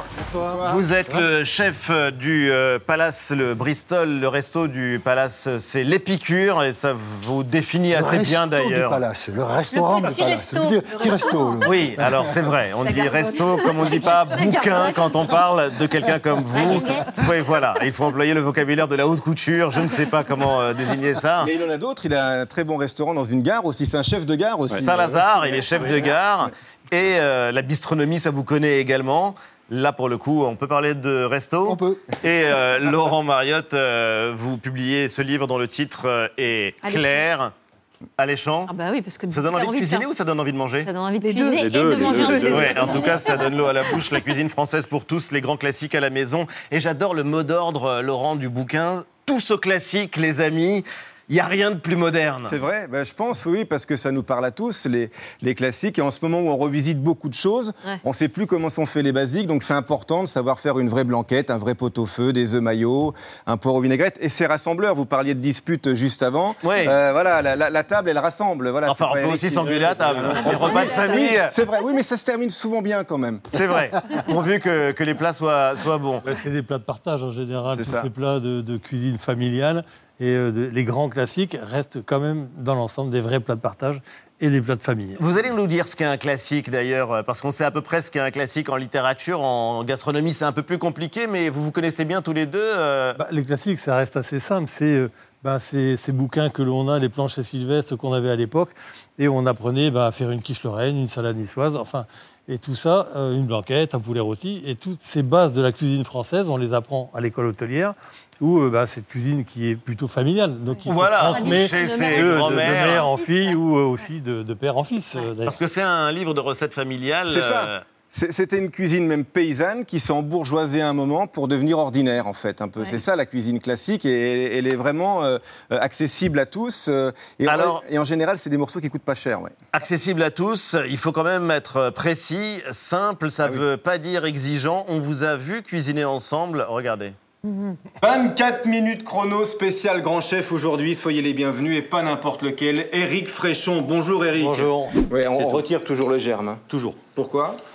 Bah, c'est, ça aide à digérer. Ah, on est d'accord. Un petit peu de poudre d'amande. C'est ce qui remplace la chapelure, hein, c'est ce que vous Exactement. disiez tout à l'heure. Parce qu'on veut une belle consistance, c'est ça. hein. On Voilà. veut que ça gratine. Quoi. Exactement. Tu peux en remettre encore un peu. hein. Mais je peux. C'est une appellation, mais malheureusement, on a de plus en plus de mal à trouver des escargots de Bourgogne en France. Quoi, hein. Ouais, tout à fait. C'est une belle chair blanche. hein. Ah ouais, moi, j'adore ça. Ah, moi c'est pareil, j'adore ça. La fameuse raie au beurre noir, par exemple. tout à fait. Il faut être mal reçu pour être, pour être reçu. Voilà, ça me fait plaisir ce que Hein vous dites. Voilà, on est d'accord. On reconnaît encore une fois ce qu'on mange. hein, et ce qu'on a Exactement. Ça vous fait rire. C'est drôle parce que oui, on a- c'est- c'était il y a longtemps, c'était sur Cuisine TV dans une émission Ouais, mais- qui s'appelait 24 minutes chrono, ouais. Non, mais c'est une émission culte, mais en l'occurrence, euh, qu'est-ce que vous êtes bavard? Moi, je me serais coupé 5 ou 6 doigts avec votre euh, immense couteau. Non, mais la dextérité d'Éric Fréchon Ah bah, avec euh, ce, admirable. ce- ce couteau à la Il main moins, est assez stupéfiante. Et, et en temps réel, c'est vrai que je lui parle beaucoup, je le distrais, et c'était en 24 minutes en temps réel, cuisson comprise. Donc Il c'était fallait pour que je reste quand même assez Voilà. concentré, Ouais. moi. Et, et exactement, et on avait fait de belles tomates cerises euh, farcies, effectivement, avec une persillade comme ça, comme on met dans les escargots. Et une péto, Eric se disait, mais la pastère, Laurent, hein.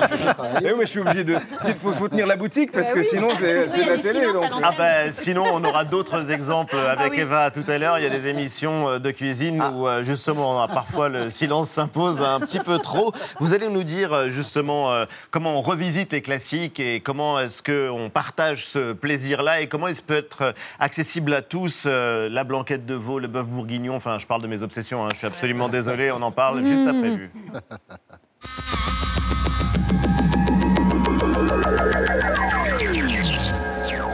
C'est dans ce village où a grandi le père de Lola que se prépare l'hommage à l'adolescente. Ce matin, des employés communaux ont commencé à installer des barrières et des tables pour accueillir les personnes qui veulent se recueillir un moment. Dans un communiqué, ses parents ont souhaité que l'hommage soit digne et respectueux. Pour la mémoire de Lola, nous souhaitons que les diverses cérémonies se déroulent dans un esprit de sérénité et de calme, loin des agitations politiques et médiatiques. Dans la même veine, on a entendu dans le débat médiatique des voix demandant un procès expéditif pour la suspecte présumée de, de ce meurtre sans avocat, procès qui la condamnerait directement à la perpétuité. C'est remettre en cause tous les fondements de la justice française? Crois que vous faites allusion au propos de M. Hanouna. 2 millions de téléspectateurs. Je m'échine à mieux faire connaître la justice, à montrer combien la justice, c'est difficile de la rendre, combien nous devons respecter des règles que notre société a mis des millénaires à élaborer, et on balaye ça d'un revers de manche en disant quoi? Une justice expéditive, quelques heures, perpétuité, pas d'avocat? C'est ça la conception que l'on a de l'état de droit dans notre pays. Et donc moi je pense surtout à, aux, parents de Lola, à son frère et à son demi-frère, au désarroi de cette famille qui est incroyablement digne et unie dans ce moment. Et je pense qu'elle a d'abord et avant tout besoin du respect et de l'affection de la nation. Il dit, Monsieur Hanouna, ça, c'est l'époque dans laquelle nous vivons. Il faut s'adapter à l'époque. Mais si c'est ça l'époque dans laquelle on vit, on est tombé franchement bien bas. Parce que ça, c'est le Moyen Âge, vous comprenez? Ah, ah, Cyril Hanouna célèbre le record d'audience de TPMP après une émission sur le meurtre d'Oloa et crée la polémique. C'est dégueulasse. Mais comment vous pouvez dire ça? Mais comment, comment, comment on peut dire ça? Après Mais c'est vraiment... mais C'est des charognards. C'est ça, exactement. Des charognards. Il tombe à raide dingue de lui. Narcisse.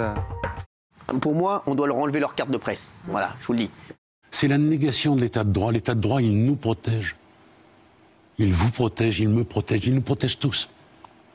Il protège M. Hanouna aussi. Et le balayer comme ça pour, euh, au fond, flatter les bas instincts, faire de l'audience, de, de, de l'audimat, moi, c'est quelque chose qu'à titre personnel, je ne peux pas accepter. Ψηφοφόροι, σουρτάφερτες πηγενέλες Μόνο συνέπειες σε ποδοσφαιρικές φανέλες Σε κρέμλιν μετατρέπεται με φαγητό ογκισμό Κι ο απολύτης στην πείνα γίνεται φασίσμο En Italie, la leader d'extrême droite, Giorgia Meloni, officiellement nommée présidente du Conseil. Elle devient la première femme à occuper cette fonction. L'ex-fan de Mussolini incarne un mouvement à l'ADN post-fasciste qu'elle a réussi à dédiaboliser pour arriver au pouvoir. Berlusconi a jeté un immense froid dans la coalition en déclarant tout son amour pour Vladimir Poutine lors d'une rencontre avec son parti. Pas de chance, l'audio a fuité dans la presse. J'ai renoué un peu les rapports avec le président Poutine après une longue pause. Il m'a envoyé 20 bouteilles de vodka pour mon anniversaire, ainsi qu'une lettre très douce. Je lui ai répondu en lui envoyant des bouteilles de Lambrusco et une lettre tout aussi douce. Boire un verre sur la plage plutôt que de grelotter en craignant de voir arriver la facture d'électricité. Voilà le conseil de ces Néerlandais. C'est moins cher d'être ici qu'aux Pays-Bas, où il faut allumer le chauffage. Rester là-bas, c'est de la folie. Alors qu'ici, on peut profiter de cet argent. 276 552 euros de gaz et de cadeaux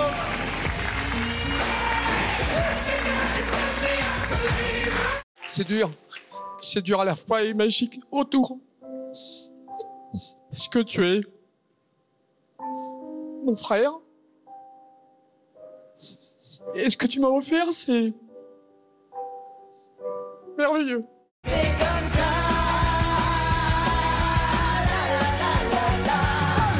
Et tu m'as donné cette force, cette délivrance de pouvoir aussi assumer, de pouvoir euh, être euh, ce que je suis devenu aujourd'hui, un meilleur homme. Et euh, voilà, je voulais juste te le dire. Je t'aime. Euh, je l'ai, je l'ai balayé, je l'ai mis à terre, je lui ai mis un coup dans les jambes. Et je lui ai mis un coup de pied au niveau du dos. Ouais, je l'ai frappé à la base qu'elle n'a pas voulu m'ouvrir. Euh, je suis, je suis coupable du de coup, quoi? tu te retrouves Oui, ici. mais je suis coupable de quoi à la base? Je suis coupable de rien. Pour lui, c'est tout à fait normal de frapper son, sa concubine. C'est normal. Elle lui a manqué de respect, je sais pas pourquoi, et du coup, il a frappé devant ses enfants, cassé la télé, terrorisé tout le monde. Pour lui, c'est normal. Il n'a rien fait de mal.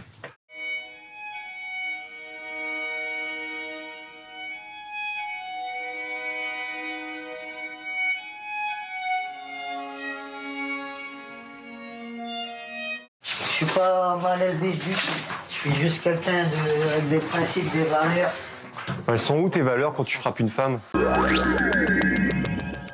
C'était Vu et Célébdo continue toujours en direct avec deux épicuriens, le chef euh, du restaurant L'Épicure, Éric Fréchon, chef du Palace du Bristol, et Laurent Mariotte, petit plat en équilibre sur TF1 et ce livre, La cuisine française pour tous.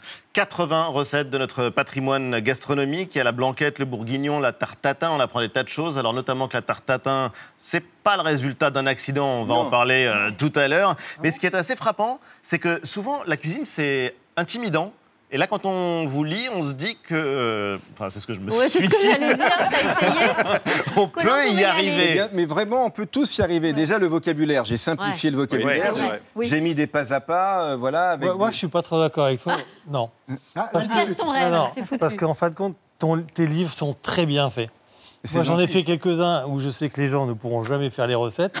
Mais, il y a- mais non, mais non, mais les gens, enfin, les, Non, recettes qu'on fait des piqûres, enfin, c'est hyper compliqué. Il Bah faut, oui. faut de avoir des chef, bases de métier. Alors que quand les bouquins sont vraiment bien faits, simples, avec des produits qu'on n'a pas besoin d'aller parcourir dans toute la France Mm. pour les avoir, là, on arrive à donner accès à faire la cuisine pour tous. Ah bah, Mais il n'y en a pas tant que ça, des bons livres qui arrivent à faire ça, en fait. Euh, Celui-là en est un, mais alors. Bah, exactement. Non, mais moi, ce que je comprends pas, c'est euh, ce que vous dites justement, parce que vous partez de, de, de, de ce qu'il y a de plus simple a priori à cuisiner, à savoir un œuf dur, l'œuf maillot. Oui, l'œuf maillot, bien sûr. Il y a ouais. une recette pour l'œuf maillot. Bah, il y a le temps de cuisson déjà de l'œuf maillot, c'est 9 minutes, parce qu'au-dessus de 10 minutes, eh bien, il va y avoir ce petit anneau gris, vous savez, entre le jaune et le blanc, il y aura le soufre. Donc évidemment, il y, a, il y a des choses à respecter, il y a des temps de cuisson à respecter, il y a une organisation. Moi, c'est vrai que c'est ce que j'ai appris en fait quand j'ai passé mon, mon CAP de cuisinier il y a, il y a 17 ans à, à Ferrandi. Ce qui m'a vraiment euh, mis... euh, C'est une grande école euh, de formation. voilà, des- ce qui, ce qui m'a frappé, c'est le, le- le- le travail autour de l'organisation et le temps qu'on gagne en cuisine en étant bien organisé. Eh oui, en fait. ça, ça, ça, enfin, ça s'apprend un petit peu en Oui. même temps. Oui, mais non, mais euh, juste euh, d'un mot. C'est pas on arrive le soir, on se dit bon, qu'est-ce qu'on mange? Non, c'est trop tard. mais même vous qui êtes, euh, Ouais. qui êtes un très très grand chef, et je le disais, mondialement reconnu, vous vous affrontez à des plats qui semblent simples. L'œuf, par exemple, c'est un plat qui euh, est un défi pour vous. On vous a vu dans une émission de télé euh, sur euh, Top Chef euh, Ouais, tout, tout est. euh, cuisiner bah, un œuf, bah, tout est. revisiter le jambon beurre. bah, tout est intéressant à partir du moment où il faut connaître ces classiques pour arriver en fait à les rendre contemporains après ou à les moderniser en fait ces plats. Mais si on ne connaît pas les basiques, ce que tu disais tout à l'heure, c'est compliqué de faire le reste. Ouais. Et, et la cuisine d'Éric Fréchon, elle est très lisible, très identifiable. Il parlait du jambon beurre. C'est vrai qu'il a été, euh, je crois que c'est encore maintenant le cas, le meilleur Ouais. jambon beurre de la capitale euh, euh, qu'on pouvait déguster au, au- au Lazare. Et, et c'est ça qu'on aime aussi, c'est reconnaître ce qu'on mange. Et, et quand un grand chef est capable de vous donner une émotion et que vous puissiez reconnaître ce que vous mangez et vous souvenir de ce que vous avez mangé plus tard, c'est ça, je pense que la cuisine, c'est des souvenirs, c'est des émotions en fait aussi. Alors justement, c'est par gourmandise que vous êtes tombés l'un et l'autre dans la cuisine. C'est le plaisir de passer derrière le fourneau ou c'est le plaisir de transmettre pour vous? Euh, le plaisir de transmettre derrière les fourneaux. C'est vrai que j'ai connu une petite période où je bossais beaucoup moins il y a très longtemps. Et en fait, euh, il y avait, quand on travaille moins, on a un petit déficit de confiance en soi et on se sent un peu moins valorisé. Et moi, la cuisine m'a permis de me, de me garder une certaine confiance en moi pour pas perdre de l'estime de soi, en fait. Et c'est- Et après ça que j'ai passé mon CAP de cuisinier, en fait. À 35 ans À 35 ans, ouais. Et vous, Eric, vous, alors, vous Moi, êtes tombé dedans comme Obélix euh, dans C'est la marmite. moi, vous avez commencé vélo. à bosser très, très, très jeune. Oui, j'avais euh, 12-13 ans. 12-13 ans. Donc parce que je voulais un vélo, mon père m'a dit si tu veux un vélo, mon grand, il va falloir te l'acheter. Et je lui en remercie aujourd'hui d'ailleurs, parce que j'en serais pas là où j'en suis aujourd'hui. Parce que bah, nous, on n'est pas une famille de restaurateurs. hein. Mon père était euh, culti- cultivateur, mon père vendait les légumes, et moi, je les cuisine. Donc il y avait quand même un fil conducteur. Mais euh, oui, oui. Et puis, qu'est-ce euh, qui vous a attiré dans la cuisine à 12-13 ans? Vous auriez pu faire autre chose. alors, moi, pu- ce qui m'a attiré, d'abord, c'était l'ambiance du restaurant. Sérieusement? Ouais. On a l'impression que c'est une dictature en salle, non, mais alors, les- mais- surtout mais les grands restaurants. Vous avez été commis, Eric Alors, Fréchon. C'est toujours des minorités, en fait. On parle des minorités, mais en fait, c'est pas vrai. C'est des vraies équipes, en fait. Les, les- les cuisiniers, c'est des métiers qui sont difficiles, mais où on donne du plaisir, où on s'entraide énormément. Et euh, je sais pas, on- nous, je pense que notre ADN, en fait, c'est un travail d'équipe pour donner du plaisir aux gens. Ça, c'est comme, vraiment euh, notre premier métier. Mais c'est vrai. Mais il y a beaucoup de points communs éclairé. entre la télévision et la restauration, je vous assure. Euh, le coup de feu, l'adrénaline du direct, les égaux entre les chefs et les Ouais. animateurs. Mais je vous jure qu'il y a plein de, il y a plein de parallèles. Non. Ça, c'est vrai. Mais en l'occurrence, alors, il y a des recettes pour tous euh, et pour toutes les occasions, d'ailleurs, dans votre livre, euh, Laurent. Oui, avec euh, chaque moment son menu. Donc, Oui. si on a par exemple le week-end plus de temps euh, il y a des recettes qu'on peut suivre. Et puis en même temps, Oui, bah, enfin, nous moins qui de travaillons temps. le week-end. Ouais, alors voilà, ça dépend si on travaille le week-end. Du coup, on va suivre les recettes de la semaine qui Voilà. se font de façon beaucoup plus euh, rapide et vice-versa. Euh, vous revenez aussi sur les basiques, on en a parlé, mais donc euh, finalement, et puis qui coûtent pas trop cher aussi. comme J'aime euh, bien les basiques plutôt que Ouais. les classiques. Les basiques En fait. Vous préférez comme, Ouais. comme terme Bah oui, je trouve que c'est plus approprié. Euh, bah, c'est la base de la cuisine. C'est comme dans le prêt-à-porter. Alors que les classiques, c'est plus un lièvre à la royale qui n'est pas accessible du tout exactement. à tous. Ouais. Et je trouve que c'est Oui. bien. Et ben les bons basiques, voilà, qui coûtent pas trop cher. Donc comment faire de très bonnes frites, euh, des croque-monsieur qui croustillent, le fameux œuf euh, maillot dont euh, Ali est devenu peut-être un esthète. Ou... Sans maillot. Il y a une association. Il y a l'association de sauvegarde de l'œuf mayonnaise. On ne rigole pas incroyable. en France. Il Attention. y a même des puristes, des Oui, puristes sûr. maillot, voilà. Et alors vous pensez à tout le monde puisque vous pensez même aux enfants. Moi ça, ça me parle puisque faut trouver quand même des idées. Et alors vous proposez leurs plats fétiches, enfin des plats qui devraient être fétiches. Je dis devraient parce qu'il faudrait quand même poser la question. Moi j'ai dit un petit. Un petit doute. Alors, vous proposez le chou farci, la Ah. choucroute, les endives au jambon. Magnifique. Comment vous faites aimer ces plats-là Ah non, le chou farci, c'est exceptionnel. Une belle Bah, chair quand ils sont à la cantine, ils sont obligés d'en manger, ça c'est Mais sûr. il y a des cantines qui travaillent bien maintenant aujourd'hui. hein. On a Non, je vraiment. plaisante. Ouais, non, non, mais euh, le chou farci, c'est super bon. Déjà, c'est réconfortant, c'est rond, il y a de la rondeur. Euh, les endives au jambon, pareil. La béchamel, les gamins aiment beaucoup la béchamel. Ils aiment les C'est vrai. sauces. Ça adoucit, il y a du liant, il y a de, Il y la, a de la rondeur. rondeur, ouais. Ouais, vraiment. Et puis on la relève bien. Faut... Voilà, moi, avec mon fils, j'ai appris assez tôt à Donc faire on est plein d'enfants. Si on leur dit ce soir, ça va être chou farci. euh, Il faut pas leur dire. avez vu, en fait, il ne faut pas leur dire. Non, mais le chef leur dire. Fresson, il Les avait fait un livre de cuisine pour les tout petits, et c'est vrai que vous êtes audacieux, c'est que vrai vous ne vous interdisez rien, et il n'y a pas d'idée préconçue Ouais, sur voilà. euh, les goûts des enfants. En l'occurrence, on mais peut, moi aussi, mais on peut faire manger du verre. Mais il faut détourner le brocoli. Pas des vers de terre. En fait, déjà, il ne faut pas leur dire ce qu'ils mangent. Non, mais c'est- et après, ils goûtent. C'est vrai. c'est vrai. Moi, faut juste les important. obliger à une seule chose, à goûter. Voilà, faut pas forcer les, les- les- Ouais. les forcer à finir leur assiette, mais au moins à goûter. Et, et le brocoli, on peut le mettre dans des pâtes avec du gorgonzola par exemple et des noix. Et je vous assure que ça passera, ça passera bien. Faut pas trop le cuire. On a trop souvent aussi surcuit certains aliments et on nous en a dégoûté dans, dans les cantines scolaires en fait. Donc il faut mentir aux enfants, les tromper, et Ah c'est oui, pour ça leur marche, bien. Ça marche. Et mange du verre. C'est la conclusion. de la cuisine. Non, mais C'est très sincèrement, c'est euh, vraiment passionnant et franchement, enfin, c'est très accessible. Et Eva, toi, tu t'es penchée sur les relations. euh, Eh Oui, entre la cuisine et la télévision, Ah oui, vous c'est en une parliez. belle histoire, une longue histoire. Une histoire d'amour presque, je dirais, hein, qui a commencé en 54 avec un duo, Raymond Olivier et Catherine Langer. Raymond Oliver. Oliver, Oliver. Ah oui. pardon. Oliver. Et Ca- Catherine Langer pour une émission intitulée Art et magie de la cuisine, avec des recettes, alors pas toujours faciles à faire et pas faciles à manger. Regardez. Voici trois cervelles différentes. Une de veau, que voici. Ah tiens, c'est la plus grosse Oh oui, de beaucoup. Ah oui. Une de porc, qui est celle-ci, qui est Ah un bon. peu plus allongée. Elle est plus longue. Et une de mouton, que voici, Qu'est-ce qui est a plus ronde. Oui, oui. La meilleure, je crois que c'est la cervelle de veau. Oh oui. Oui. Comme tous les, comme tous les abats d'ailleurs, c'est très curieux, non on enlève Les rognons, les... Non C'est vrai. C'est vrai, c'est chez le veau que c'est le meilleur. Alors on va passer à un autre duo, autre recette, autre temps, voilà. 30 ans plus on tard. plus voir ce qu'on mange Ah aujourd'hui. bah, regardez justement, 30 ans plus tard, regardez ce qu'on mange. Pas facile du tout. hein. Et bien là, nous faisons la cuisine comme on l'a fait en famille. hein. Ça y est.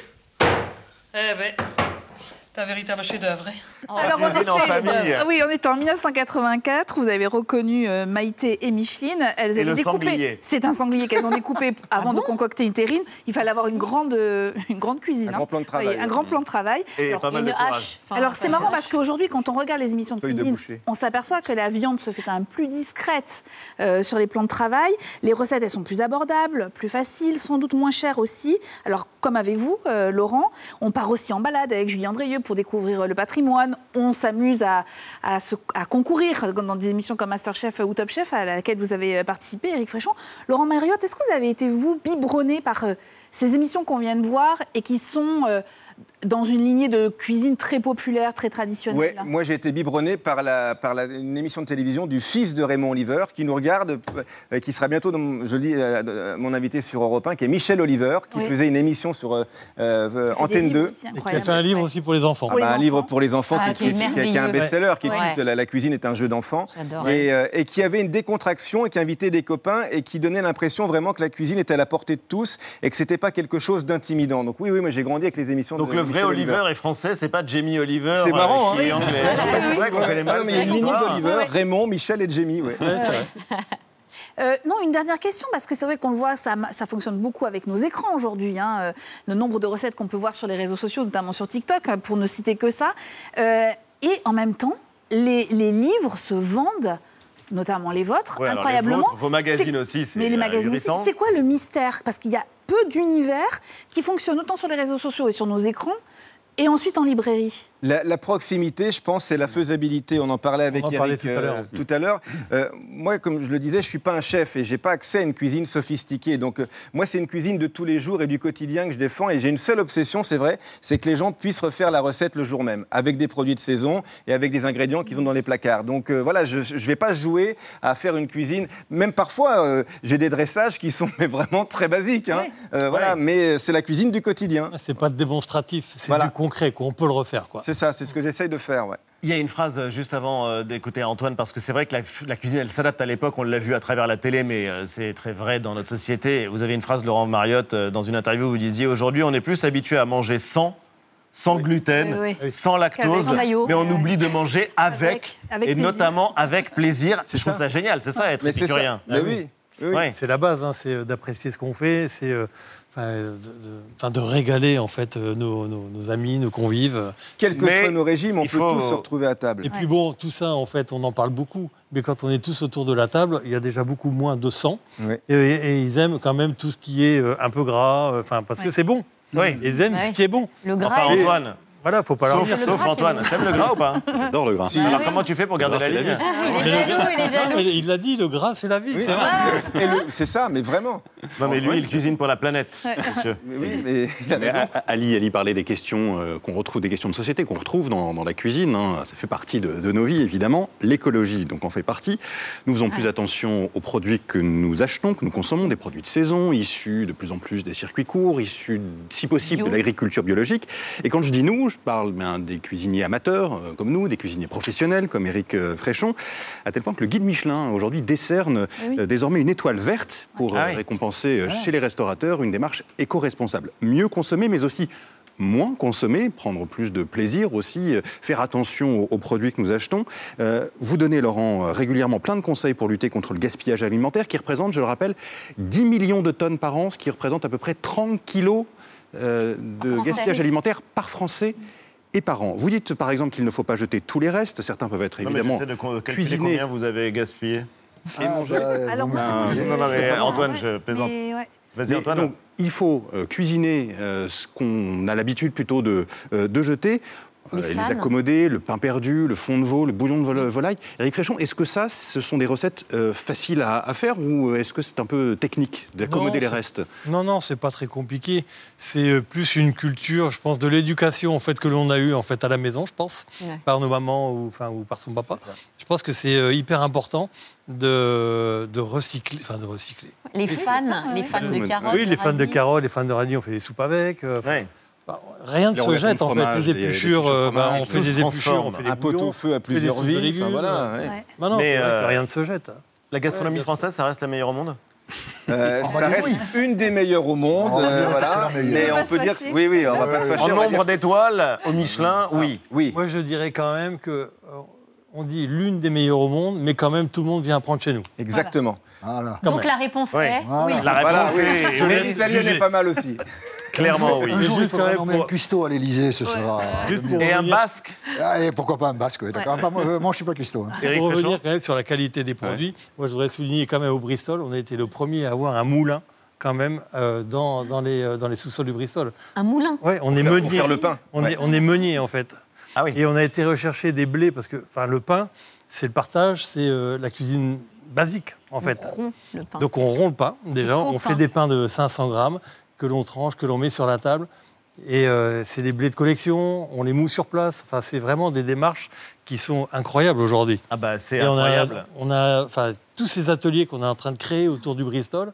On a une cave à fromage, on a euh, on fait nos chocolats. Enfin, maintenant, Ah, on, voilà devient, comment on on devient en ouais. autarcie. quoi. Il est temps de passer à table. C'est de l'artisanat et vous rendez, Laurent, euh, hommage d'ailleurs euh, au potager, vous Oui. rendez hommage Oui. euh, aux maraîchers, à tous ceux qui permettent de faire ces recettes. Merci infiniment à tous les deux d'être venus vous. nous partager On arrive. avec nous votre passion.